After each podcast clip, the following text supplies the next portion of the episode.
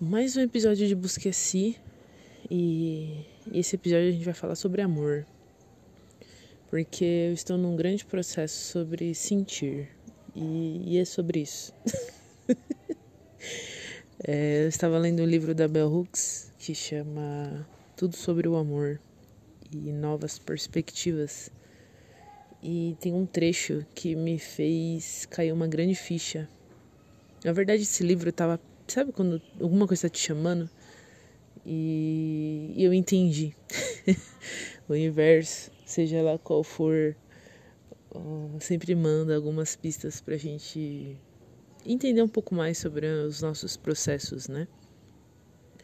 E ela fala nesse livro o quanto que o amor é ação. Então o amor ele envolve respeito, envolve cuidado, envolve carinho, envolve tempo, envolve entendimento e respeito do que o outro realmente é, né? E muitas vezes, na maioria das vezes, a gente confunde amor só com cuidado, né? Ela fala isso porque ela entendeu que na família que ela cresceu, ela nunca foi amada, mas sim cuidada. E as diferenças de ser amado é que ser cuidado é que só ser cuidado você entra num lugar de tarefas básicas. Vou te alimentar, vou te prover uma casa e é isso. Você está cuidada, né? O máximo possível para não matar este ser humano. Né? E o amor ele envolve muito mais que o cuidado. Envolve sim o cuidado, mas envolve o respeito, envolve o carinho, envolve o olhar ao outro, envolve entender os limites do outro, né? E assim como ela fala que cresceu numa família disfuncional, acho que muitas das pessoas cresceram também nessa configuração de família disfuncional, né? E aqui não que a minha família não tem uns pontos positivos e é até uma coisa que ela coloca aqui realmente tipo é muita a a história é muito semelhante não é que a família não tem os pontos positivos, mas ela cresceu entendendo que o amor, esse amor tóxico, esse amor disfuncional, esse amor que falta muita coisa. Na verdade, ela só entendeu o que é ser cuidada, né? E o quanto que se foi criado na mente das pessoas que o amor, né, ela fala, ela chama no processo de catexia, que é quando você confunde catexia com amor. Então eu te bato, mas eu te amo, né? E não. Violência não está lidar, não, não, não está dentro do amor, não é uma das ações dentro do contexto de amor, né? Então, na maioria das vezes a gente confunde catexia com amor. E nesse processo de você confundir tudo isso diz muito sobre todos os episódios em que os limites, em que, em que os limites da família, da estrutura familiar foram passados. E os limites entre o respeito, o cuidado, o carinho nem chegaram perto, né? E tem sido um processo bem intenso é, poder entender que talvez eu nunca de fato tenha amado, né? É, pelo menos até há uns meses atrás eu não entendia o que era de fato amar uma pessoa, de fato amar as pessoas, porque eu estava sempre considerando o amor como só cuidado.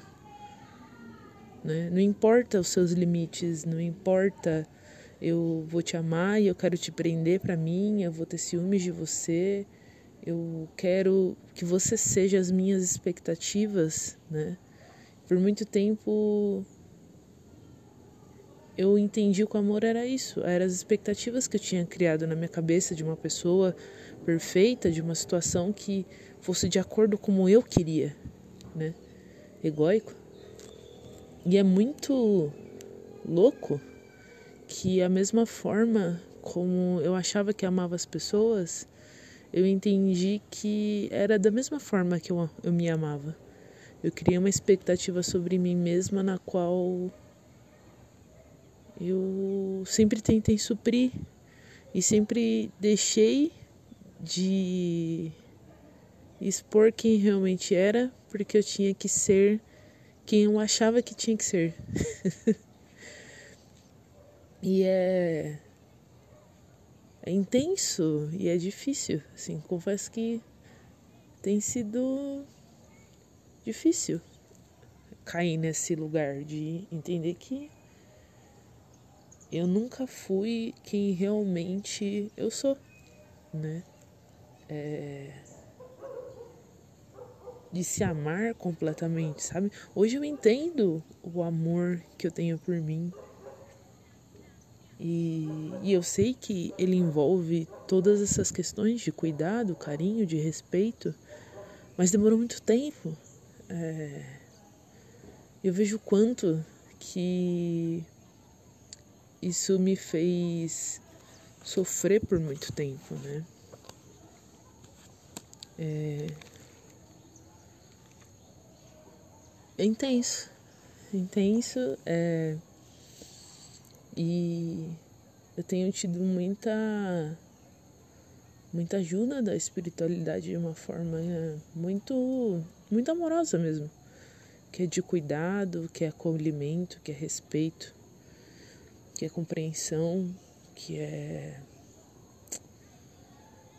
é respeitando os meus limites. E quando eu aprendi com eles a me amar, começar, começou a aparecer pessoas na minha vida que me respeitavam da forma como eu sou, sabe? E tudo isso foi um grande choque, assim, no qual eu ainda fico processando como tem surgido tão, pessoas tão incríveis no meu caminho, assim. E o quão incrível é uh, do jeitinho que elas são, cada um do jeito como é.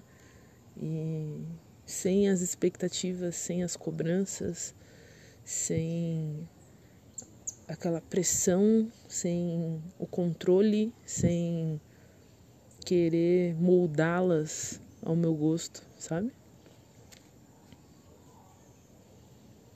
É muito louco isso. E acho que a frase sobre eu só consigo amar o outro quando eu realmente me amo, ela é tão verdadeira e tão profunda que que né, é amar ao próximo como a ti mesmo. Tantas versões da mesma frase em tempos diferentes que ela é muito profunda. E ela a gente às vezes fala ela de forma superficial, mas a gente só consegue entender e amar uma pessoa mesmo de fato, uma pessoa, uma situação, a nossa existência, quando a gente realmente se ama, quando a gente realmente se cuida, quando a gente impõe os nossos limites, quando a gente se respeita, quando a gente tem carinho pela gente, quando a gente tem cuidado, sabe? E tem sido muitos aprendizados. Confesso que esse está sendo um dos mais intensos, porque são dores profundas e feridas, né? e oportunidades novas de poder fazer diferente. Acho que por muito tempo a gente aprende a se odiar porque a gente acaba absorvendo muito do externo, né? E acho que por muito tempo eu fui uma uma criança muito é, foi uma criança muito amorosa, apesar do, do contexto geral das situações, mesmo as pessoas me xingando, me excluindo, é, eu ainda tinha muito amor para dar, até um ponto que acabou, tipo, até um ponto que eu preferi não expressar mais. E depois de tantos anos, é, ter essa compreensão e retomar esse esse lugar de amor mesmo, de de carinho e de todos esses pontos que o amor envolve tem sido muito, como falei, tem sido muito difícil. Porque a gente não, a gente se acostuma com o ódio, a gente se acostuma com a raiva, a gente se acostuma com as dores. A gente se acostuma a se odiar. E a querer o nosso mal, a às vezes querer encerrar a nossa passagem por aqui, sabe? E eu eu já pensei isso tantas vezes que hoje eu fico triste pela por ter tido me mutilado tanto.